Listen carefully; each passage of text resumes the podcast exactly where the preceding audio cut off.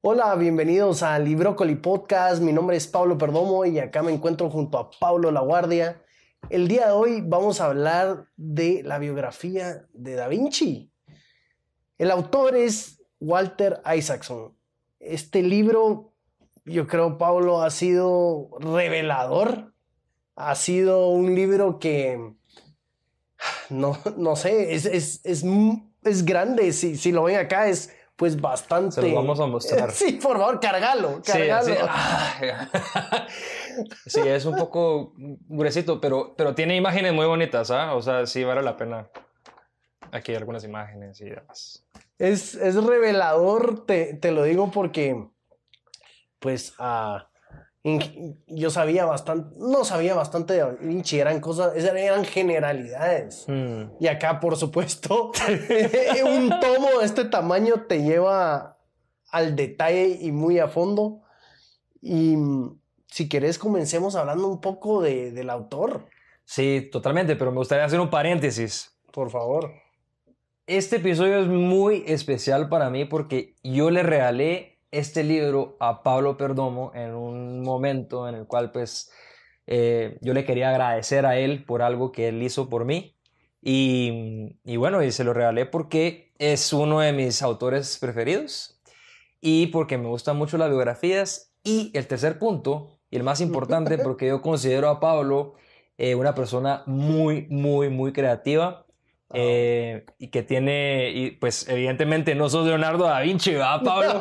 no, ni cerca. Difícilmente vamos a tener otro Leonardo da Vinci, pero encontré en Leonardo da Vinci muchas de estas, en vos, muchas de las características que él tenía, así wow, que... gracias. Sí, es por ese motivo que pues se lo regalé, así que él no sabía nada de esta intro. qué, buena, qué buena onda. Pero, pero Yo creo que te lo agradecí en la manera en cómo lo leí. Sí. y en el corto tiempo que lo leí. Pablo, está muy difícil de leer. Voy a así hacer como que... ¿cómo, cómo de una manera militar. Ajá, así como, voy a leer cinco páginas acá, cinco minutos, algo así. No, la verdad Con el cronómetro. No, fíjate que yo dije, bueno, es, es muy grande y la verdad que sí lo quiero leer. Es uno de los personajes más importantes de la historia.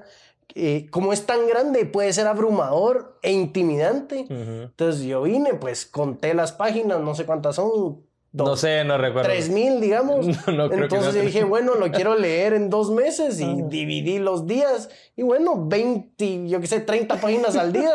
Bueno, me voy a echar 30 páginas al día. ¿Y a qué horas? Bueno, todos los días de 7 y media a 8 y media me voy a leer este libro. Así termino en dos meses. Y, y si no, pues no voy a tener la constancia.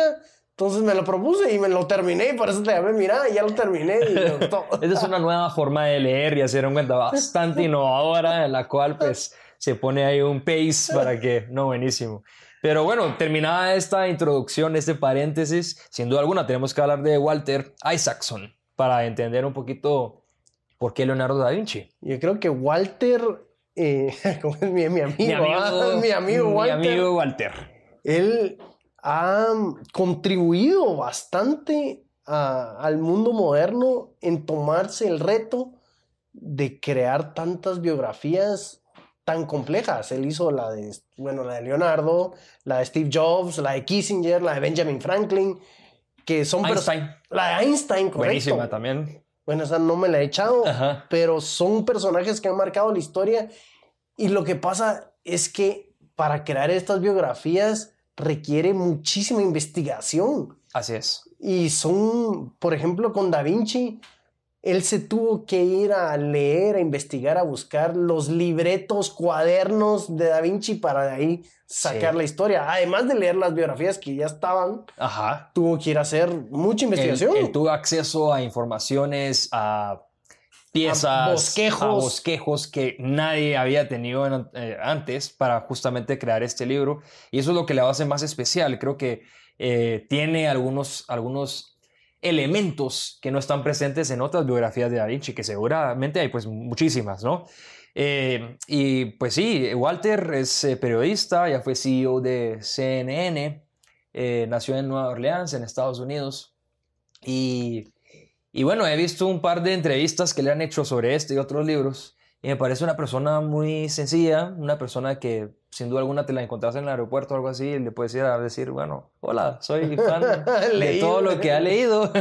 sí, y yo pues ya tuve la dicha de, de leer eh, casi todos sus libros, también deben hacer falta algunos, pero eh, tiene una forma de escribir que te, por lo menos en mi caso, te mantiene amarrado al libro, ¿sí? O sea, no es simplemente relatando cómo fue la vida de una persona, sino que hace algunas, em, digamos, algunos links, algunos enlaces con, con, otras cosas que también son interesantes, ¿no?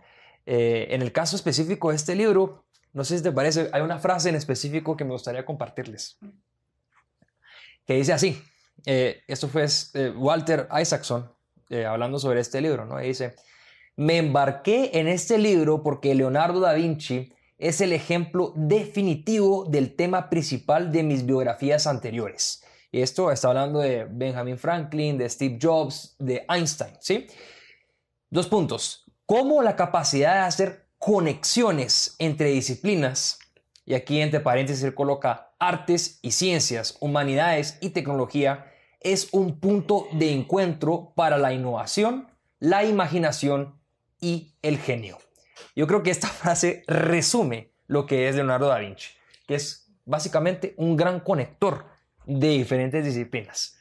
Y ahí está la magia, y magia de muchos inventores, creadores, es, es cuando te especializas, y ahí sí que él tuvo la habilidad de especializarse en diferentes ramas y cómo estas ramas hacen sexo entre ellas, cómo estas ramas eh, sí, se, mezclan, porque Da Vinci era pintor, escultor, urbanista, ingeniero, inventor, arquitecto. Entonces, seguro, pues él tuvo el tiempo y la habilidad de extrapolar conocimiento de todas estas ramas y especialidades, unirlas, hacer paralelismos. Eh, tal vez él se hizo mejor arquitecto porque era pintor. Tal vez él se hizo mejor urbanista porque él era ingeniero. Sin duda alguna, no, no, no, e, exactamente es ahí donde eh, nace esta genialidad de Leonardo da Vinci. Y evidentemente como persona, como personaje de esta gran historia, eh, él tiene algunas características bien, bien interesantes, ¿sí? La primera de ellas, que se cita al inicio del libro, era que, pues, él comenzó como un aprendiz, ¿sí? Normalmente cuando hablamos de Leonardo da Vinci pensamos que, bueno, es una persona que nació genia, ya, ¿sí? Que tuvo ya desde sus primeros días de vida la genialidad de crear grandes cosas, ¿no? Él fue un aprendiz, número uno. Número dos, que era una persona muy bien parecida, era una persona bella, ¿sí? Que llamaba la atención por su aspecto físico, ¿sí?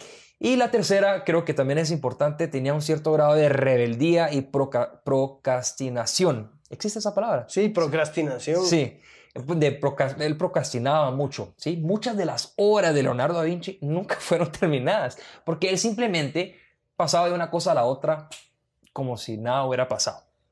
Y con eso que dices, eh, la variable tiempo, tiempo, la, templo. la, del templo, el templo que proviene de los templos. No, la variable tiempo, porque él, una frase que él dijo que me marcó mucho, es, yo no sé por qué las personas se impresionan por, por lo que hago, por lo que he creado. Si las personas supieran cuánto tiempo he invertido en cada cosa, dirían, no les, parecía, no les parecería tan sorprendente. Totalmente. Y tal vez sí procrastinaba, pero yo creo que muchas veces yo he jugado mucho con ese término, la palabra procrastinar, procrastinación.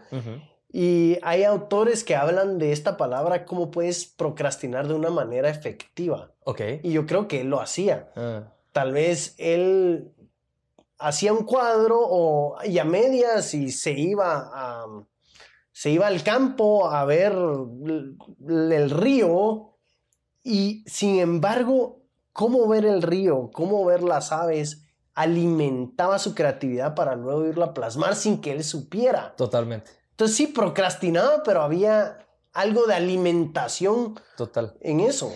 Yo creo que la palabra, en mi caso, para, antes de que yo la diga, me gustaría preguntarte, si pudieras resumir a Leonardo da Vinci en una palabra, ¿cuál sería? ah, multifacético también. Multifacético, perfecto. Lo era. Multidisciplinario, tal vez es mejor. En mi caso sería, es una persona curiosa, curiosidad. ¿Sí? Bueno, claro. Y la curiosidad te lleva justamente a hacer lo que acabas de mencionar. Estás pintando, imaginémonos a Leonardo da Vinci pintando una gran obra o pintando, bueno, su, su, su obra más famosa que es la Mona Lisa, ¿no? Está pintando la Mona Lisa y bueno, en el fondo hay un pequeño río que, como muy bien lo mencionó Pablo, es algo que está presente en toda su vida, los ríos, el agua, y les voy a explicar por qué. Pero él dice, no, no está suficientemente perfecto o acorde a lo que es en realidad. Dejo esta obra parada y voy a hacer observación en la naturaleza durante dos años hasta que logro regresar y terminar mi obra.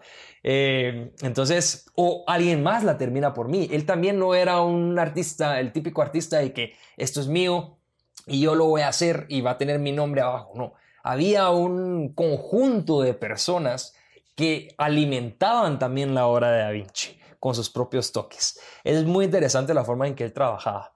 Eh, eh, regresando al agua, ¿recuerdas algún, algún episodio específico del agua que te haya llamado la atención?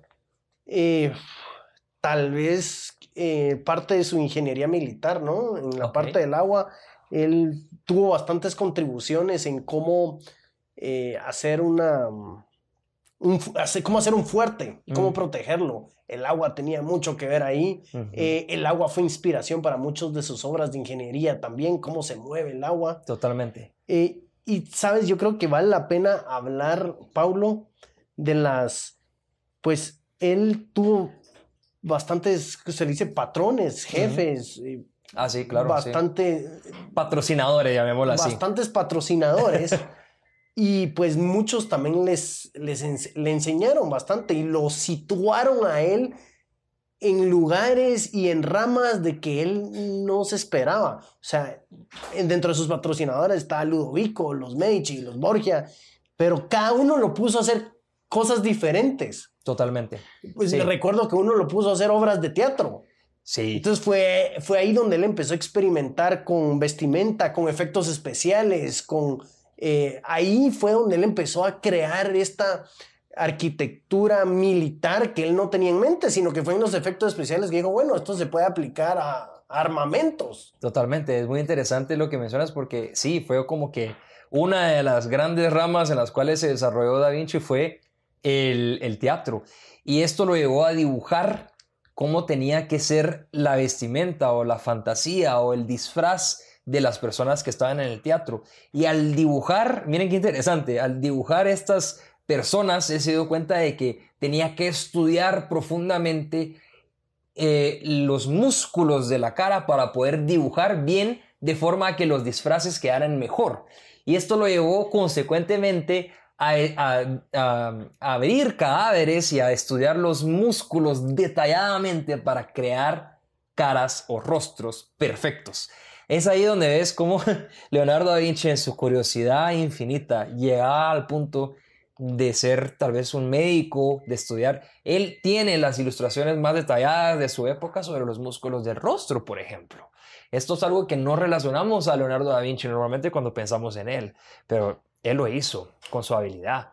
Eh, Era maestro también, ¿no? Como que si maestro. lo ves de una persona, de una manera macro, pues tenés hasta arriba los, los patronos o patrocinadores o jefes de él. Estaba Da Vinci y abajo sus aprendices, Sí, que sus aprendices también fueron gran parte de su vida.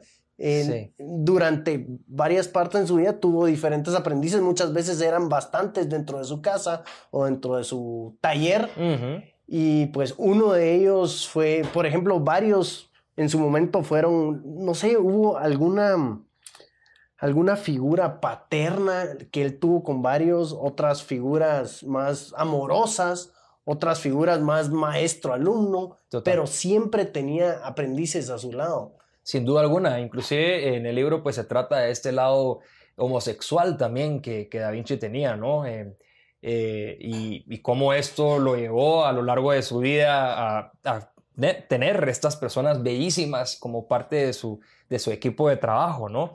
Y él pintaba a, estas, a estos jóvenes que normalmente pues eran todos hombres, ¿no? Sí, Eh, y, y cómo él estudiaba, por ejemplo, uno de, de sus aprendices eh, era colocho, tenía el pelo rizado, como se le dice, eh, y él quería hacer una obra y todas sus obras que tenían estas características en el cabello, quería que fueran perfectas. Y él se inspiró nada menos y nada más en cómo el agua se mueve cuando pasa en el río. Estos pequeños torbellinos que son creados por el agua, él los dibujaba en sus, en, sus anotaciones y luego las traducía para hacer el cabello de sus obras a la hora de pintarlas. Esto es genialidad pura. Él se inspiraba en la naturaleza para crear más naturaleza.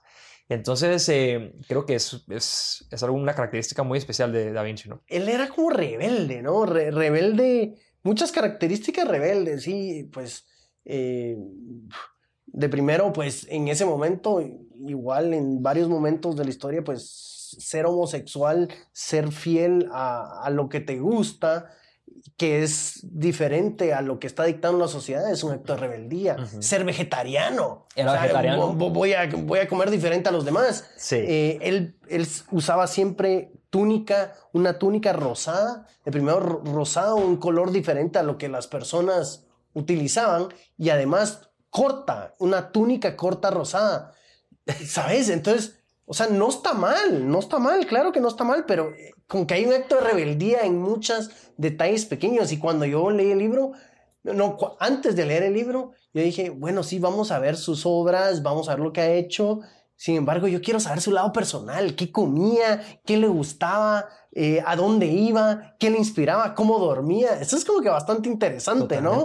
Y es por eso que las biografías de Walter Isaacson son tan llenas de detalles, porque él también cree en esto, ¿no? En cómo el background o la parte que te hizo como persona o que hizo estos genios, pues lo que son actualmente, es tan relevante para, para ellos, ¿no? Leonardo da Vinci pues nació en una ciudad que se llama Vinci, un pequeño, pequeño poblado en en Italia y luego pues se trasladó a Florencia, eh, donde pues dedicó parte de, su vida.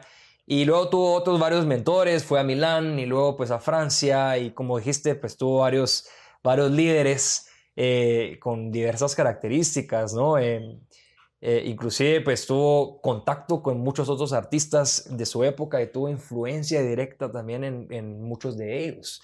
su forma de, no solo en su forma de pintar, que es lo que más lo reconocemos, sino que las propias, los, armamentos, eh, varios otros asuntos que tocaba, ¿no? Y el libro es también interesante porque habla un poco de la geopolítica por la que, que tiene Italia en ese momento y cómo Florencia fue una cuna era una cuna en ese momento de conocimiento. Entonces Da Vinci llegó a cuajar también. Florencia en ese momento pues habían muchos investigadores, inventores, creativos y eso se, se, señoraba en Florencia. Para Florencia en ese momento la felicidad se alcanzaba por medio del conocimiento. Entonces, ¿qué estaba haciendo Da Vinci y sus peers o la gente al lado? Estaban buscando esta felicidad a través del conocimiento, la observación, la curiosidad y luego mudarse a Italia era llegas a una ciudad donde... A Milán, a Milán. A, Milán, perdón. Cuando llegas a Milán es una ciudad que tiene mucha agricultura, que tiene mucha industria, que tiene mucho dinero y que tal vez está creciendo de otra manera, entonces se vuelve un trampolín. Sí, totalmente. Y la influencia política también que, que, bueno, él fue reconocido inmediatamente como un gran genio, entonces los grandes líderes militares y líderes políticos de la época lo querían tener cerca justamente para poder eh, tener estos conocimientos y lograr influenciar a otras personas, ¿no? Eh, por ejemplo, esta familia italiana, los eh, Medici, fueron justamente, tuvieron una gran influencia en la época y no fue una influencia militar, fue una influencia cultural, ¿sí? Y esto vino también a través de Leonardo da Vinci, ¿sí? Entonces es otra forma de conquistar el mundo, si lo queremos ver desde el punto de vista geopolítico, ¿no? a través de la cultura. Sí, era, él fue... Pues, no, no el único, pero uno de los más influyentes en este sentido. Y, ¿sabes? Algo, algo curioso que me gustaría comentarte del libro.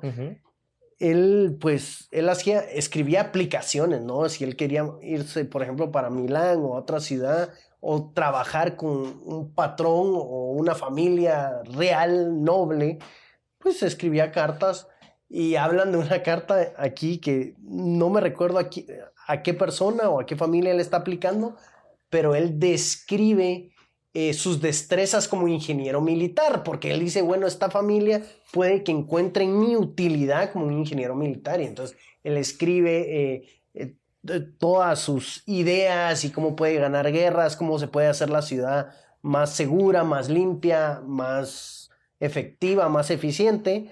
Entonces él describe un gran párrafo. Y por último, él pone como que, ah, de paso, también soy pintor.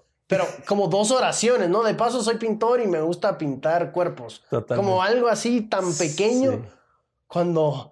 En realidad él... Cuando era una de sus destrezas más grandes, pero él, no sé, era tan multidisciplinario de que él podía ser atractivo para varias unidades y varios jefes. Depende de qué querían, él lo podía hacer. Totalmente. Y aquí me gustaría resaltar un punto que mencionaste. Sé cuál carta estás hablando. Imagínense ustedes a Leonardo da Vinci aplicando para un trabajo. ¿Me explico? Sí. Leonardo da Vinci tenía que escribir una carta para que las familias o las, los patrones que quería seguir eh, pues lo aceptaran y le pagaran un salario, ¿no? Al final, evidentemente, lo que Leonardo quería era seguir creando. Eh, me recuerdo muy bien de un... Eh, él tenía una obsesión muy grande para hacer el círculo fuera del mismo tamaño que un cuadrado. Y existen grandes extensiones de sus, de sus anotaciones eh, que él intentaba hacer esto, ¿no? El área del cuadrado ser igual al área de un círculo. Evidentemente se sabe que esto no, no es posible porque pi es un número pues, infinito, eh, pero él siempre lo intentó hacer y hay una demostración muy clara de esto que es el, eh, el hombre Vitruvio. No sé si lo has visto lo han visto ustedes. Es esta imagen que también se representa muy bien eh, y se relaciona con Da Vinci, que es el hombre que está eh, justamente para delimitar las extensiones de las partes del cuerpo de, una persona, de un ser humano, ¿no? En, esta, en, esta, en este episodio, en esta parte del libro, pues se cita justamente cómo él con sus compañeros de esa época, grandes también artistas, intentaron eh, ilustrar este hombre de Vitruvio de la mejor forma posible. Y se muestran algunas de las imágenes de, de los otros artistas. Cuando se comparan estas imágenes o estas ilustraciones con la de Leonardo da Vinci, nos damos cuenta que Leonardo da Vinci estaba en otro nivel, ¿sí? Él, logró, ah, y si lo ven nuevamente la imagen, ven el círculo, ven un cuadrado, eh, lo colocó de una forma específica para que las proporciones fueran ideales. Y lo más interesante de todo es de que no es solamente un, una ilustración técnica para definir proporciones humanas, es una obra de arte. Si uno se pone a analizar claramente los detalles de este dibujo, vemos en el rostro que es, una, es un autorretrato de Da Vinci. Él se autorretrató en el nombre de Vitruvio. Y es una pieza bellísima que relacionamos mucho con, también con, con Da Vinci. Es interesante también saber de dónde sacó Da Vinci tanta energía, ¿no? El, ¿qué, qué lo movía? ¿Qué drivers tenía? Em, pues claro, como me dijiste, él es curioso, él es una persona observadora, una persona que experimenta mucho. Em, tenía pues también sus, sus, cosas malas, como habla de que, pues cosas malas, según, según el autor, que era muy perfeccionista, de que no tenía disciplina, que procrastinaba, pero al mismo tiempo la procrastinación fue buena. Pero regresando a lo que quería decir de los drivers, él siempre, él era un hijo ilegítimo. Sí, es verdad. Él era un hijo ilegítimo. Y eso creo que le afectó mucho y lo persiguió toda su vida, el ser ilegítimo. Y no sé si dirías vos, esto es una teoría mía, que, mm.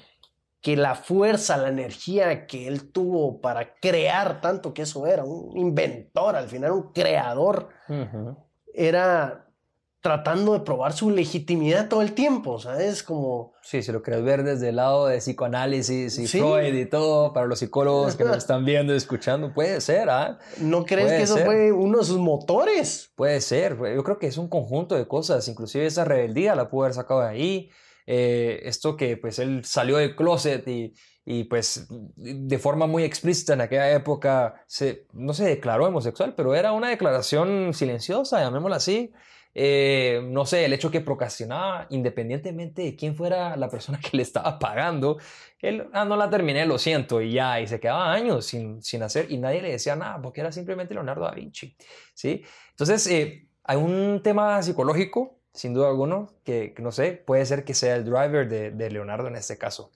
Tienes razón, no lo había analizado. Otra, otra estructura interesante es la estructura comercial atrás del arte en ese tiempo. Mm. Porque, claro, él pintaba y él hacía sus obras, pero él tenía, él tenía managers, managers comerciales, por así decirlo. Mm, Él, él no salía a, a la plaza a vender sus obras. No, no, no. Él no iba a tocar puertos a decir, mira, tengo estas nuevas obras, sino que habían managers, habían personas, managers, es, es claro, es un término moderno, pero tenía un representante comercial, por así decirlo, que hoy en día no todos lo tienen. eh, es, es- eso pues me parece interesante a mí, cómo se manejaba la Sí. economía del arte. Es que yo creo que llega un punto en tu vida, y bueno, en esa época, en, en- en Italia principalmente, en Europa de forma general, eh, esto estaba, era como si fuera agua hirviendo, ¿no? El arte era algo fundamental en la cultura, se hablaba de arte, los, los grandes eh,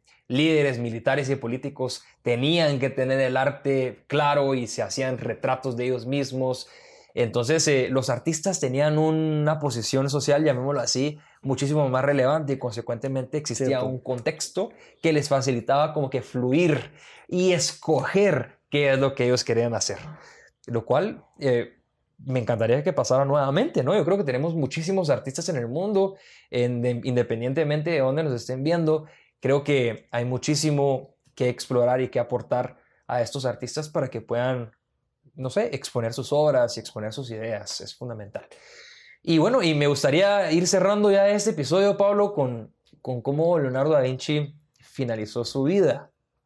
Y esto es muy interesante, es un, una, una idea final que como muy clara para nosotros, ¿no? Eh, al final, Isaacson nos dice, bueno, sí, el, último día que Leonardo, da Vinci escribió, él estaba en su mesa eh, escribiendo sobre algún asunto científico que le interesaba, como los muchos que hemos citado, el agua, los cabellos, eh, los músculos de la cara, el arte. Y al final, las últimas palabras de Leonardo da Vinci en esta carta fueron, bueno, he terminado aquí porque la sopa se está enfriando. Punto. Estas fueron las últimas palabras de Da Vinci escritas en sus cuadernos. Horas después, él murió en brazos de, de líder político en esa época, no me recuerdo quién era. eh, y así finalizó la vida de este gran genio, tal vez, desde mi punto de vista, el mayor genio que hemos tenido en la historia de la humanidad. ¿Recomiendas el libro, Pablo? Totalmente lo recomiendo. Yo creo que nos quedamos cortos. Hay muchísimo que hablar porque es un libro así de grande de una persona tan admirada. Yo me quedo con que hay que buscar estas intersecciones entre, entre las ciencias, entre la ciencia y la, y la parte humana. La, la parte del arte, la parte de literatura y la ciencia, buscar estas intersecciones y aprender por placer, como él, como él lo hacía. Entonces lo recomiendo a 100. Súper, yo también súper lo recomiendo. Léanlo a detalle, disfrútenselo y sean curiosos. Muchas gracias por acompañarnos en este episodio. Nos vemos en el siguiente episodio que va a estar súper interesante también. Hasta luego. Hasta Somos luego. Librócoli Podcast.